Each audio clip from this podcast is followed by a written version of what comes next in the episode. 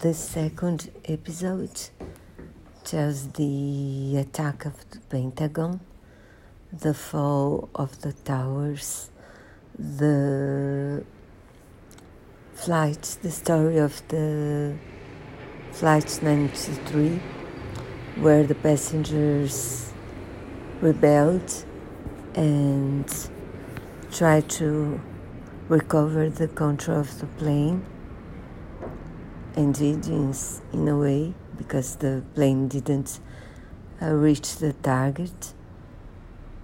And how Bush reacted reacted and how the war against terror started.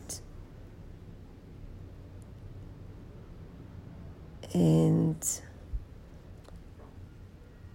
it's very interesting as well.